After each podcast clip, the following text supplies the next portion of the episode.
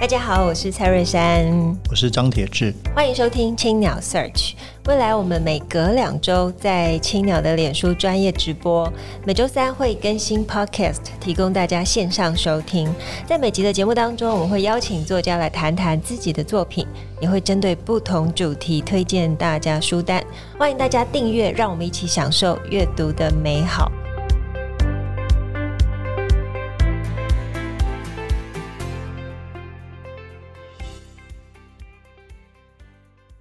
各位听众朋友，大家好，我是蔡瑞山，我是张铁志，欢迎收听青鸟 Search。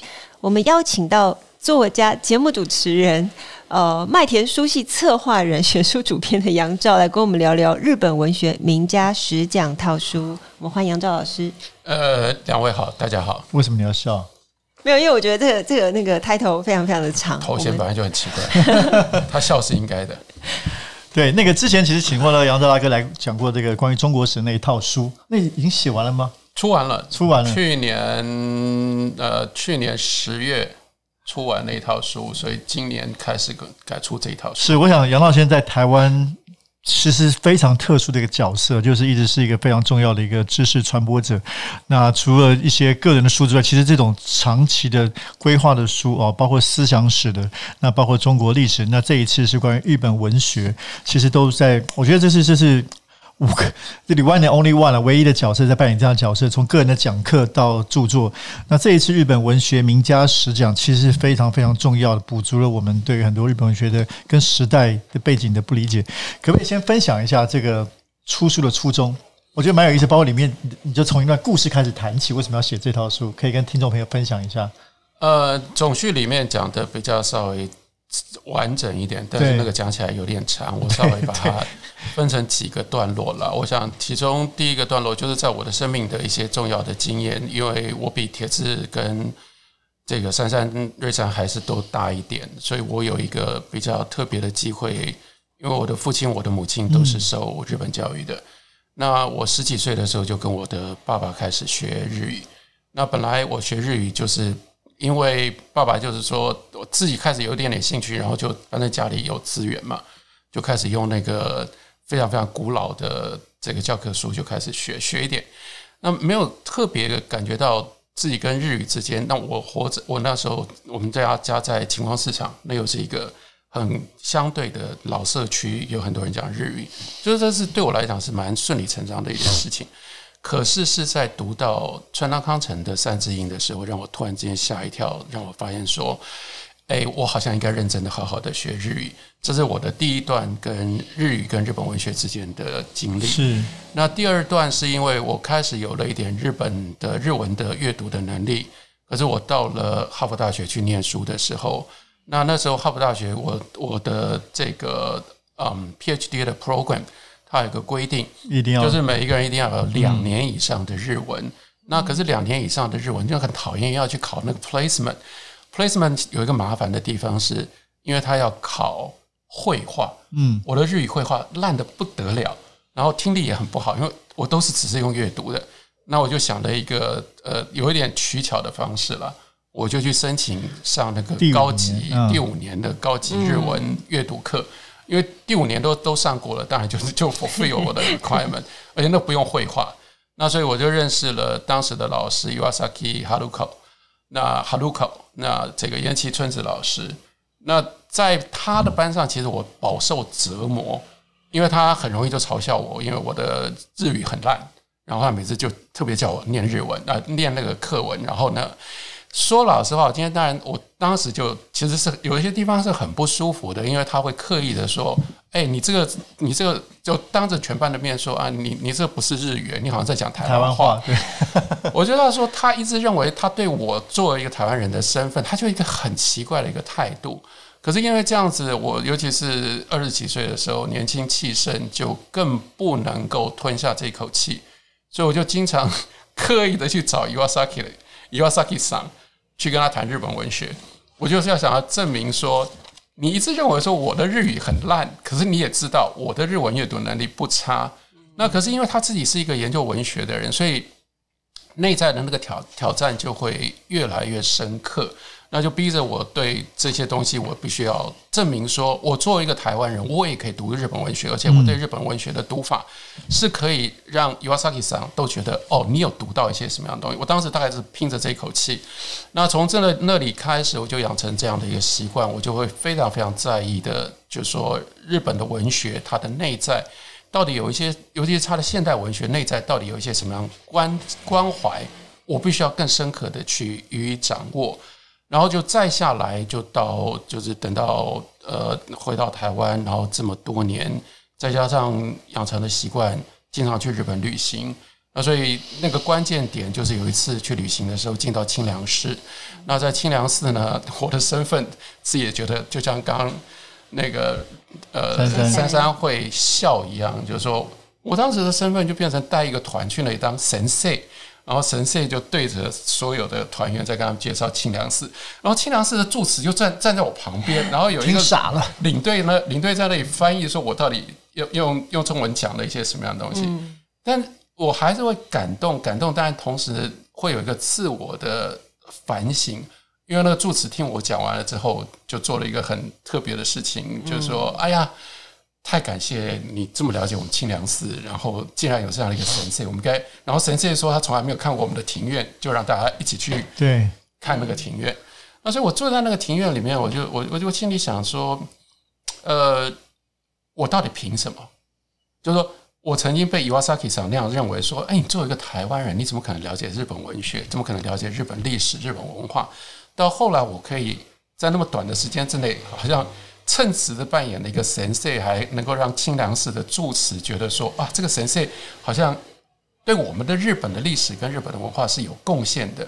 所以在这样的一个就是说这连环的这样的一些事件之后，所以我就想说，我应该对于我自己跟日本现代文学的这样的一个经历，嗯，做一个更完整的一个整理吧。嗯，那所以就开始开始在授课、上课，然后跟。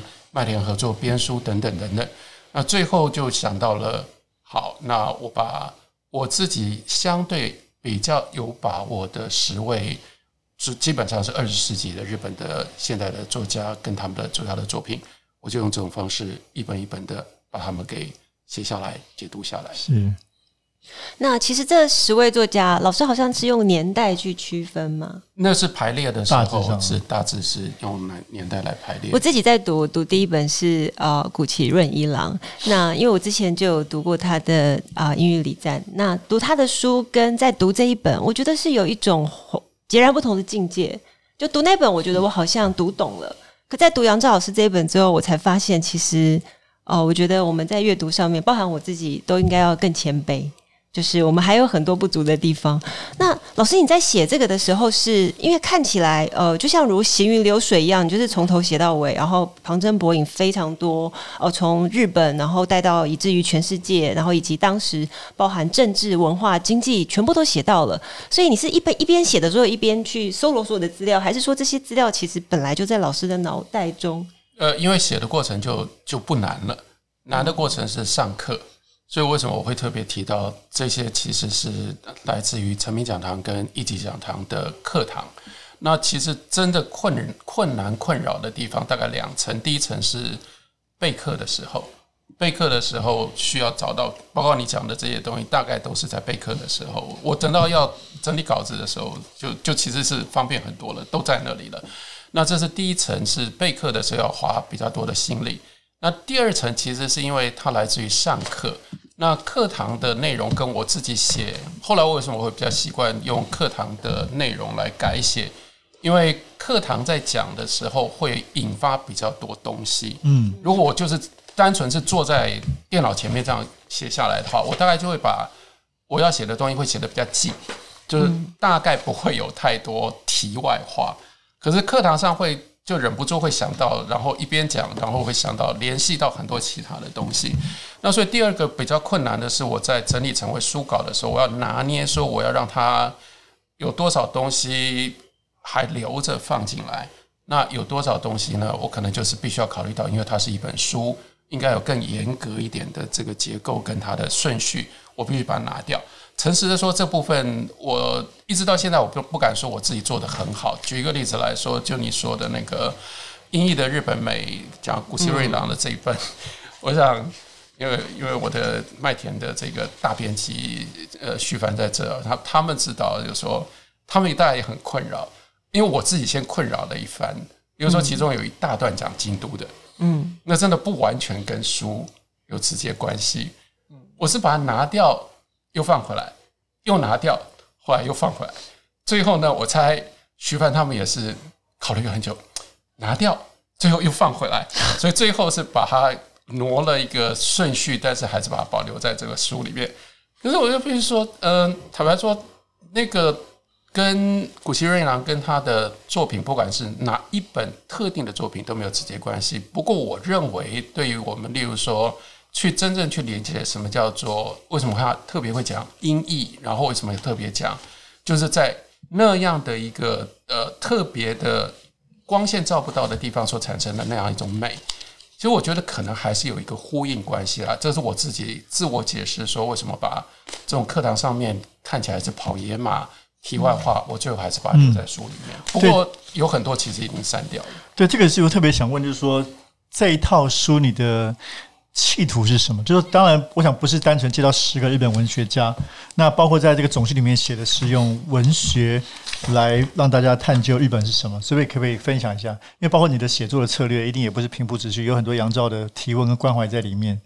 我我想两个最重要的关怀，第一个，我诚实的说，我希望，因为我们跟日本的这个关系，嗯，我希望提醒大家不要对日本。在遇到日本的事物，遇到日本的文化，遇到尤其是日本的文学，不要那么理所当然。嗯，也就是我觉得常常我会看到的，包括我在总序里面，有的时候忍不住我稍微提了一下。呃，我们在读日本文学的时候，我们有太多望文生义，就是说透过翻译，然后尤其那个翻译的过程当中，因为它就牵涉到日本用的大量的汉字，所以有的时候我们就直接把汉字移过来。像我，我最近这这个，我们往后来，例如说往下，例如说像太宰治，太宰治的人间失格，人间失格这四个字啊，你就不会去翻译它嘛？但是到底什么叫做人间？您看跟我们在讲中文里面的人间，这中间到底是什么样的一个关系？其他都没有那么容易，或者说，例如说我提过说，大江健三郎他有另外一本作品。那是他晚年很重要的一个作品，重分量、重量级的作品，标题叫做《水死》。那那这个要翻译还是不翻译？因为这不是中文。可是如果把它翻译变成“淹死”、“溺毙”，就完蛋，就完蛋了。因为那个后面有什么叫做“水死”？这其实是来自于净土宗的概念。净土宗就是哦，当前今天的这个社会，这就是污秽的世界。所以呢，你要透过。这个念佛，你要透过过透过诵经，然后最后是透过水。所以那个，例如说京都的平等院，为什么它就是那样的一个形象？因为在净土中的这个信念里面，这个水非常非常重要，它把你洗净了之后，你才能够去到西天，你才能够去到净，你才能够去到净净土。所以在日本的自杀的概念，你怎么死？例如说你是在像太宰治，为什么五次自杀，通通都是投河投海？因为跟水死有关系，那我就只是举很简单的例子，是说，我们对于日本的历史，我们对于日本的文化，会产生这样的一个误会，我们太以为以为我们太熟悉，或以为我们很知道，但其实往往不是。对，那所以我会在我的书里面比较呃比较重视，比较强调，这是第一个。第二个，我会觉得说我自己这些年来的一个感触啦，因为我们的。在这样的一个环境底下，我们大家的注意力、专注力会越来越短促，越来越困难，越来越难专注，所以我们会慢慢失去了好好读一本书的能力。嗯，那所以我经常就是，我希望就是好好的读一本书，很认真的去了解一个作者跟他的作品之间的关系，然后把这个书不不要把它割裂，然后就是抓一条抓一个句子，然后呢，或者是有一些呃太有学问的人喜欢。把所有的这些东西全部像钱钟书那样把它拼在一起，到处东一个西一个。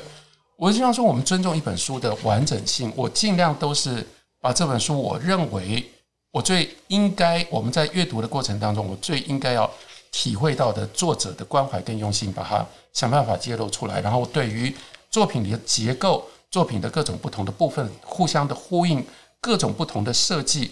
我想用这种方法好好读一本书，是我另外在介绍这些作品的时候，我比较关切的。我觉得书中里面有提一个哦，算是让我大开眼界，就是老师你有谈到古日文语感的《源氏物语》。那从本来先从呃古奇润一郎他翻译《源氏物语》三次，次中间的整个过程，包含他呃经历他自己文学也是三个阶段。那到后来这边谈到就是音韵，你说呃就是。这样搞就是你说当时在新新闻当哦、呃，就是在训练杂志的杂志呃新杂志的同事的时候呢，哦，就会你就会观察到一个现象，就是他们是否能够运用音韵，就是在一个句子里面去呃有长短错落，然后让文章具备说服力。哎，我觉得这个大开眼界，我开始去想，对啊，我们好像写文章没有想过这一点。这是一门学问，那这个学问好像又源自于呃古日语感的源氏物语，这本身有很多关联处。应该说是文字的声音。嗯、那因为这个讲到那段过程，铁志也曾经没有经历过，经历过。那那是我们那是我们的悲哀了，就是一天到晚训练记者，然后又需要训练记者怎么样写稿，写到。会写稿了就会被人家挖角挖走，所以我为什么会特别敏感？但是刚刚讲到这件事情，就是因为我们在阅读的时候，我们经常忘掉了每一个字背后都有声音，尤其是在中文，因为它不是表音文字，所以我们忘掉了说中文有声音。那我会碰到很多年轻的写作者，呃，就是最大的问题，当他在写文章的时候，他没有他没有用耳朵，但是文章的。背后的声音，所以为什么我我就是说，因为老朋友应该没关系，我就常常举龙应台做例子。那当然，因为是老朋友，所以我有也可以这样稍微调侃一下说，龙应台有很多文章，其实说老实话，他的很多的感受跟很多的道理，嗯，大家在别的地方也可以找得到。可是为什么呃别人写了，你就这样看过去，你没有太多的感受？为什么龙应台可以感动很多人？有时候我就说，你们不要搞错了。龙应台并不是因为有很深刻的思想，不是因为他要写很特别的经验，是因为他太会写。对，因为他太有那个声音的韵律感，那个跟他讲话一样嘛，所以他很会说话，但他懂得怎么样把这种声音的节奏感、韵律，把它放在他的文字里。那我们很多人就是我们不知道这个部分，那可是读谷崎润一郎是说好。这个另外麻烦，因为我们用中文读中文翻译读古奇瑞一郎这部分一定会不见了，这是为什么我要特别强调？可是古奇瑞一郎偏偏他就是最在意这个东西的。其实不只是他，例如说川端康成，他们都很在意这种日语的那个声音的感受。然后他在变成了文字，因为他跟我们又不一样，因为他们要用汉字，所以当他包括他选择在什么地方用汉字或不用汉字，对于谷崎润一郎对川端康成来说。这都是他们非常非常细腻的设计。那我觉得这就是我刚刚所说的，如果我们要真的更进一步的体会日本文化的话，这些东西我们不能放掉。我再快速的举一个例子，例如说那个那个川端康成《雪国》开头非常漂亮，那个真的我我讲课我可以讲一整个小时，只是为了第一页。因为他讲到那个叶子，那个女孩在那个信号站前面，然后他讲的那一长串话。那你就看他最后一句就好。那最后一句中文翻译叫做“多谢照顾”，但是呢，你如果看日文的话，而且这么长一串，你会觉得很怪吗？说那为什么他讲这么长一串？其实川端康成都是有用意的。所以那个当他翻译成中文，或者是如果用谷崎润一郎的概念的话，如果它变成汉文体，最重要你就失去了一个女孩。然后他故意在讲话的过程当中，一方面非常有礼貌，一方面其实他就是在跟那个站长撒娇，然后那个撒娇是为了他弟弟。最后他就是说啊，那说那个中文翻译都不能这样翻，就必须要更贴近日文，因为我们中文会翻译会说啊，请你一定要照顾我弟弟。但他其实不是这样说的，如果直接翻译的话，他的说法是照顾我弟弟的就是你哦，是这样。其实这个表现的方式都很不一样。那这个就是在日语它自己本身的那个声调跟韵律，我是觉得说，呃，我我自己在阅读的过程当中，我会比较强调，如果我们意识到这件事情，我们自己在写中文的时候，可能也会有一点改变。嗯，那老老师，其实你在这本书里面，谈了很深哦，关于日本的美学，以及里面也有讲到一些台湾人到京都去他们的美学这两边的差异，呃，其实蛮深的哦。那哦、比方说我们今天在读这本书，我们要理解日本的美。那杨照老师，你是怎么进入这个美的领域？呃，那部分真的不深了，因为对日本的美学，我真的一点都不敢说。我在你你你不要害我，我书里面讲非常非常浅，因为我了解的很浅。但是也许跟别人比较不一样。例如说，我们现在在台湾，我们比较习惯的认识日本的美，当然一部分来自于观光，嗯，接下来一部分来自于工艺，来自于电影，来自于流行文化，这些流行文化。但我很不一样的地方是来自于文学。所以对我来说，这是唯一比较不同的，来自于文学，来自于历史。像我就每次到了京都，为什么京都对我来说意义非凡？因为每一个角落都有历史，所以在那个历史跟文学的这样的一个交错的情况底下，那样的一种美学的意义，它它能够展现出来的东西会不太一样。举一个例子来说，就是呃，我在。书里面文章里面清凉寺的地方，我稍稍提了一下，但其实还有更更戏剧性或更夸张的，呃，例如说去京都，我自己非常喜欢的一个地方，一般观光客不太会去，是大德寺。那大德寺它在正常的状况底下，它通常是四个院是对外开放的，可是每一次一定要去大德，一定要去大德寺 干什么呢？去碰运气，因为大德寺一共有三十几个山头。那有的时候，它就是在不定时间，会某一个月，它就开放很短很短的时间。所以我每次一定要去大德寺冲进去。可是你每次进到的那个哦，它可能一年总共就开放呃二十天的那个那样的一个院落，然后你看到它的庭院，或者有更夸张的，比如说它有三年才开放一次的，我碰过一次。那你进到那个庭院里面去的时候，你会有一种真的很不一样的感受。因为你了解这里，他们把庭院随时都保持的这么好，不是 for anybody，更不是为了观光客，这跟我们的想法就会非常非常不一样。那就是一个，那就是一个修行，那就是一个他们对美的尊重。所以就跟我们，当我们认为把很多东西弄好了、弄美了，是为了给人享受。可是有这一面，其实反而是在文学跟历史上面，我们才比较能够体会的日本的美学。就是说，美本身是一个目的，而不是一种手段。是它不是为了任何人，不是为了要换取任何的东西，是美就在那里。就你要想象说，它就是每一天那个所有庭院里面的每一个细节，住在那里的人，在那里的这些人，这这些僧人们，他们就是做一种修行在做。那那样的一种修行，那样一种宗教性，其实在文学跟就是说，它深深的影响了。甚至到了现代，到了二十世纪的日本的文学，甚至对我来说，甚至影响了在成长跟养成的过程当中，非常明确的不读日本传统文学的，像村上春树这样的人，那他这些东西都逃不掉，因为那就是日本的文化，那就是日本的环境。这是我自己看到的。嗯，我我们最后时间不多，但是还没还没多谈那个夏目漱石，因为这一套书第一本是夏目漱石跟古奇润一郎哦。那对夏目漱石这里面，你特别选了《草枕》这本书做比较深入的，嗯、给我们听众朋友介绍为什么选这本，可能相对不是他最出名的书。因为我自己被吓到。嗯，对，应该这样讲，说我开始。要讲夏目漱石，在诚品讲堂要讲夏目漱石，那因为是放在现代经典细读的这个课上，那这个课的一个 format 就是我会选一本书。那其实当时我就很理所当然就选了，因为我在备课，我在准备要上这个课的时候，如果我对项目漱石没有一定的了解，我当然不可能狂妄到我觉得我可以上这个课，所以脑袋里面就快速的转过，几乎是毫无完全没有任何的悬念，我就写下项目漱石的 Cocolo。我就说啊，我要讲《心》这本书，因为在后期几乎是最重要的一个节奏。当脑袋里面马上就想到《心》的那个三段式，然后尤其是后面那一封书信啊，太多东西可以讲了。所以当时理所当然就说，那我这五堂课我就是要讲 Coco Lo 然后再用 Coco Lo 来串项目数字的其他的作品。可是当真的开始备课的时候，我就想说，OK，我来把项目漱石的作品大概整个。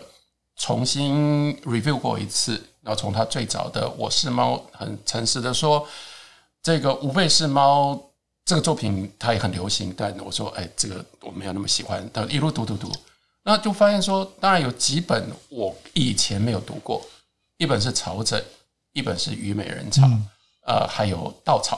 大概当时有三本我没有读完，我没有读过。那一读，真的就吓了一跳。那为什么一读吓了一跳？尤其是曹枕，曹枕，我当然就是敲自己的脑袋说：“哎，你之前怎么可能没有看过这本书呢？你是个神经病！”因为突然你就发现说，因为我对项目数是一个重要的看法就是，怎么有人可以在十几年当中写出这么多，不只是这么量这么大的作品，而且他的风格这么不一样。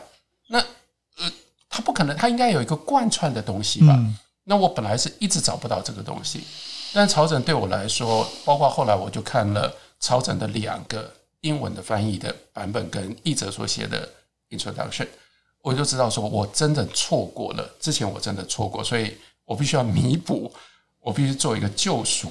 所以坦白说，当时对呃成品讲堂的那些那些。学员，我也特别，我也特别道歉。我说我不会讲很多 COCORO，我最后把大部分的时间，大概有两堂课，我都在讲草枕，因为草枕就是提出了什么叫做非人情。那对我来说，了解夏目漱石对于人情、人情世故，也就是别人外在的眼光怎么看我们，我们怎么去应和，跟非人情，就是离开了人情世故，然后呢，用一种个人自我的方式。努力的、勇敢的活着，我觉得这些东西就可以整个贯穿夏目漱石的小说，包括像他大家最最熟悉的、最多人读的，像《少爷》或者《三四郎》。我突然之间也就觉得这些东西全部都贯穿在一起。是是。所以为什么朝政这么对我来说这么重要？嗯，所以这两本先发的书已经非常非常精彩，希望大家可以呃密切锁定。我自己是嗯很喜欢很喜欢。那我们请杨杨照老师跟我们。读者推荐一本书，最近在读的书。呃，我最近在读，其实我一直都在读很多的很多本书了。如果一定硬要我，肯定的，硬要我讲，那我我今天早上在重读朱西甯老师的《冶金者》。嗯，那我又很愿意跟大家推荐朱老师的书，因为今年三月大概这个会有一个比较难得的机会，是因为。那个木树影视他们的，OK，呃，他们在导演写作的第三第三季的重要的电影拍《朱家》，那分成两部电影会上演。那其中，我希望借由这个机会，大家可以重新认识跟了解朱心凌，尤其是朱心凌他写小说的方式。说老实话，朱老师，我我是十五岁、十六岁认识朱老师，开始读朱老师的作品。那经过了四十几年的时间，我重读的时候，仍然没有办法停止那样的佩服的那种感受。例如说，在很快速的只讲说，例如说《冶金者》当中的一篇小说叫做《桥》，那朱老师的实验性多高？他是用小说去写一个叫做双重舞台。那这个双重舞台的概念，其实也就后来贯穿到赖声川的那个《暗恋桃花源》。那其实就是。两个角色是同时在说话，可你想这样说，他怎么能够用小说让两个角色同时说话？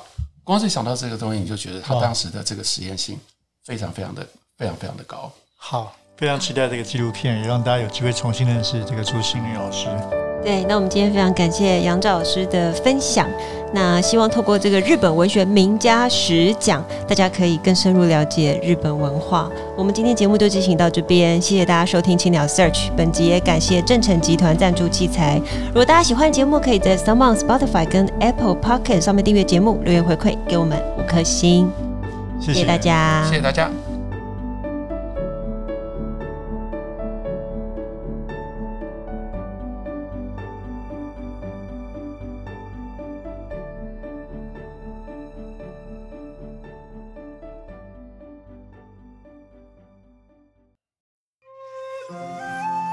青鸟为你朗读，各位青鸟社区的听众朋友，大家好，我是杨照。这次青鸟为你朗读，我将朗读《理想的艺术家生活》杨照谈夏目漱石这本书里面的段落。这个段落主要在讲什么是浪漫，什么是人情。什么是人情？草枕开头是一段看起来像老生常谈的俗话：太聪明的人会被聪明所误。感情太丰富的人容易过于冲动，至于固执的人，则会和自己过不去。如果有这些个性上的问题，该怎么办？太聪明的人修正笨一点，感情丰富的人要尽量不要冲动，太固执的就放软自己的身段，不要一直那么硬。然而接下来，夏目漱石他特殊的看法出现了，如此对峙个性问题的方式，那就是人情，常识当中的集体智慧，想当然尔作为可以解决问题的答案。但真的吗？真的都有如此这般？这边出了问题就调整一下，挪到别的地方就解决了吗？小说的起点是叙述者我，他领悟了人生不易，真的不简单。真正艰难的地方就在于没有这种可以逃避的选择，去到哪里都是艰难的，所以必须要抛弃原本人情思维的固定模式，开始一种非人情的思考。守着人情到处都是艰难，那么有没有办法可以找到高于这个人情世界的所在，过一种离开人情的生活呢？在非人情的思考上，玉树具备有特殊的意义。人事不易，无法逃离，那么就接受生命短暂即逝的事实，不要避来避去去应和人情，而是努力活得精彩。正是在这样的一种态度当中，诗人诞生了，画家的使命出现了，艺术家各尽其才，使得人世得以恬静，人们内心变得丰富，这是艺术家值得受到崇敬的理由。在人情当中流转。我们总是这里遇到困难，就躲到相反不同的地方去，不断的流转，以为能找到不困难的生活。然而事实上没有这种地方，你永远找不到。那怎么办？那你就逃不了，转过来面对困难，把困难化为让生命丰富的资源。在这里，夏目漱石他显然接受也承袭了西方浪漫主义对于艺术的看法，由夏目漱石。是他翻译的，他用汉字两个字，把它翻译成为浪漫。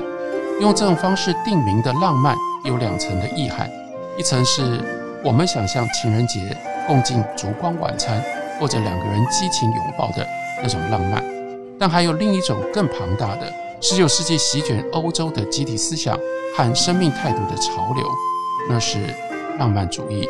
它的根本精神是要追求极端以及追求超越。浪漫主义的前提是不接受任何现成认定的疆界，特别是感受跟感情的疆界。